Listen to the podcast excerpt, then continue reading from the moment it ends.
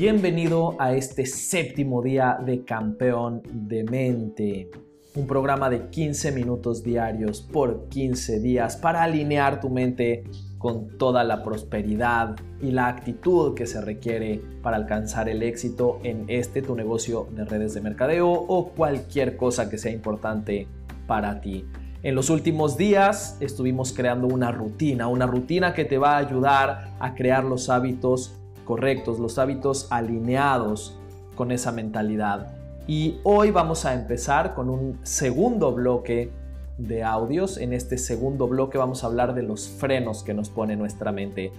Porque si bien la rutina va a ayudar a que hagamos las cosas correctas y a que tengamos los pensamientos correctos, también es una realidad que hay ciertas programaciones que tenemos desde que somos niños que nos van frenando, que van haciendo que no podamos sacar el máximo de nuestro potencial. Tenemos que encontrar esos frenos para poder corregirlos. Entonces, en los próximos días lo que vamos a hacer es precisamente encontrar todas esas cuestiones que nos están deteniendo y vamos a hacer ejercicios que nos permitan salir de ahí. Y el primero del que vamos a hablar es quizás el más común y es el que tiene que ver con todo lo que nos está diciendo nuestra cabeza. Porque sí, nuestra cabeza todos los días nos está hablando, todos los días nos está mandando mensajes y a veces lo que nos dice nuestra cabeza es verdad, pero también a veces nos dice mentiras. Y no importa lo que nos diga, no importa si es verdad o mentira, eso que nos está diciendo nuestra cabeza para nosotros es nuestra realidad. No quiere decir que sea la realidad, pero quiere decir que es nuestra realidad. Yo, por ejemplo, recuerdo que cuando era muy niño, un primo perdió mucho dinero en la bolsa de valores y a raíz de ese pequeño trauma familiar, yo crecí convencido que la bolsa de valores era un juego en el que seguro ibas a perder. Era un espacio en el que meter dinero era equivalente a estar quemando tu dinero. Y eso hoy en día todos sabemos que no es real. Hay gente de mi edad que se hizo multimillonaria sabiendo cómo invertir de la manera correcta en la bolsa de valores. Pero para mí la realidad no era importante. Mi realidad era que la bolsa de valores era demasiado peligrosa, que seguro ibas a perder tu dinero. Incluso yo entraba en discusiones con otras personas. Yo no tenía la información correcta, yo no me había puesto a estudiarlo. Yo lo único que tenía eran las experiencias de mi pasado. Y para mí esas experiencias decían y me daban la autoridad moral de ir y discutir con otras personas acerca de lo peligroso que era meter tu dinero en la bolsa de valores. Y estas ideas que tenemos nosotros preconcebidas y que nos frenan en el mundo es lo que se le llama oficialmente creencias limitantes. Son lo contrario a esas creencias empoderantes que queremos meter en tu mente. Y cada vez que tienes una idea que te frena, cada vez que dices quiero ir y hablar con esa chica, pero seguro no va a querer nada conmigo porque estoy feito y no crean que estoy hablando de casos de mi vida personal para nada, pero cada vez que uno tiene cualquier idea, cualquier creencia, cualquier momento en que tu mente te dice eso no se puede, eso no es correcto, eso no lo debes intentar, eso es una creencia limitante y estamos llenos de ellas. Y tú en tu negocio de redes de mercadeo vas a encontrarte con muchas, vas a encontrarte con dos grandes tipos de creencias limitantes. Las primeras son esas creencias externas que están en el entorno según tu mente. Tu mente te dice que el problema está en el entorno. Tú vas a estar feliz, vas a querer salir a trabajar, vas a decir, ya entendí, tengo que tener una lista de, contactos y tengo que hablar e invitarles a que conozcan lo que, lo que tengo.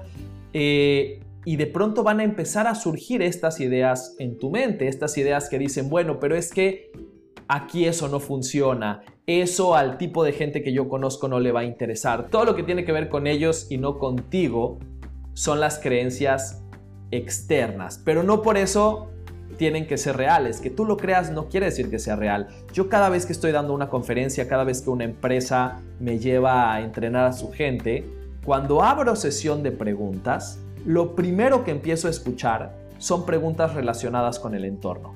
Son quejas, son llantos relacionados con el entorno. Gente que me dice es que Jaime, todo lo que dices está muy bien, todo lo que nos enseñaste está muy bien, pero aquí yo no puedo hacer esto porque... Y ahí viene una gran variedad de cosas y es muy curioso. Te voy a poner ejemplos de los que más escucho. Uno de los que más escucho es aquí no vamos a poder hacer eso porque este lugar es muy grande, es muy difícil desplazarse de un lado para el otro. Y otro de los más comunes que encuentro es aquí no vamos a poder hacer eso porque este lugar es muy chico, aquí todos nos conocemos, aquí hay muy poquito mercado. O sea que, ¿cuál es el problema? ¿Que sea muy grande o que sea muy chico? No pueden ser los dos. Evidentemente, alguno de los dos no está entendiendo que su problema realmente no es un problema. ¿Y sabes qué? En este caso, los dos no están entendiendo que su problema no es un problema, porque yo conozco gente y si tú te pones a rascar un poquito en tu empresa, vas a encontrar gente que hizo muchísimo dinero en lugares muy grandes y también vas a encontrar gente que hizo muchísimo dinero en lugares muy chicos. El entorno realmente no es lo que hace la diferencia. Lo que hace la diferencia es que a mí me da miedo salir a ese entorno. Otra de las cosas más comunes que escucho es aquí no voy a poder hacer eso, en mi entorno no voy a poder hacer esto, porque todo mundo tiene mucho dinero, todo mundo eh, pues ya tiene muchos negocios, no les va a interesar esto. Pero otra de las mayores excusas que encuentro es, bueno, aquí no voy a poder hacerlo en mi entorno, porque la gente en mi entorno no tiene dinero, todos son muy pobres y nadie va a poder entrar. Entonces, ¿cuál es la realidad? El problema es que tengan mucho o que tengan poco. Ninguna porque hay gente que ha hecho fortunas en entornos donde hay mucho dinero y hay gente que ha hecho fortunas en entornos donde hay muy poco. Hay gente que ha hecho fortunas en entornos donde todo mundo conoce el multinivel y hay gente que ha hecho fortunas en entornos donde nadie conoce el multinivel y eso también la gente lo utiliza como pretexto. También la gente me dice, Jaime, es que aquí no lo voy a poder hacer porque aquí ya todo mundo conoce lo que son las redes de mercadeo. Y hay gente que me dice, aquí no lo voy a poder hacer porque aquí nadie conoce lo que son las redes de mercadeo. Y evidentemente ninguno de los dos es un motivo para que esto no funcione porque ya hay gente a la que le ha funcionado. Ya hay gente a la que le ha funcionado. Tú dime cuál es tu pretexto y yo te puedo encontrar a alguien que hizo fortunas a pesar de tu pretexto. Y eso es lo más común que la gente hable eh, porque el entorno es más fácil que afrontar. Las creencias limitantes del entorno son muy fáciles de exponer. El decir el mundo está loco, el mundo está mal, eso es muy fácil de compartir. Pero hay otro tipo de creencias limitantes que no siempre compartimos, que no siempre externamos pero que ahí están también presentes y que son las más comunes y las más peligrosas y que son las internas, que no tienen que ver con lo que yo creo del entorno, sino que tienen que ver con lo que creo acerca de mí.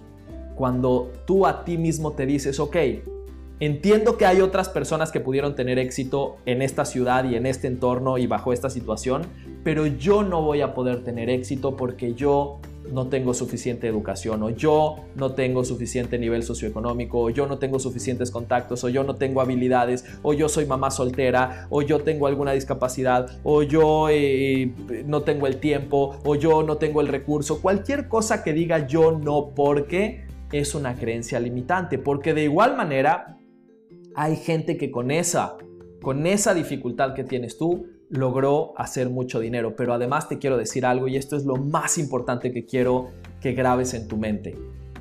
Esa cuestión que para ti es una debilidad, porque a ti te enseñaron que es una debilidad en el mundo tradicional, en este mundo de las redes de mercadeo es una fortaleza.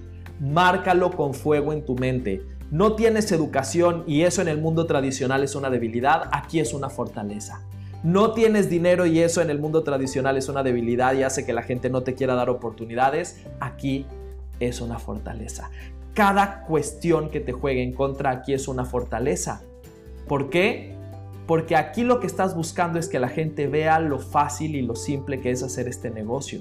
Y cuando tú tienes una debilidad, cuando tú dices, es que yo, por ejemplo, soy muy chico, esta es de las que más la gente comparte, ¿no? Yo soy muy chico, tengo solamente 18 años y la gente no cree en mí al principio, cuando eso puede llegar a jugarte en contra, al principio vas a tener un equipo de personas que te van a ayudar, vas a tener un equipo de gente a la que le conviene que a ti te vaya bien, que solamente va a ganar dinero si tú eres exitoso, entonces te van a ayudar a lograr conseguir tus primeras victorias. Y en el momento que consigas tus primeras victorias, a todos los que vengan después, vas a poder decirles, imagínate, si yo con 18 años pude hacer esto, imagínate lo que podrías hacer tú.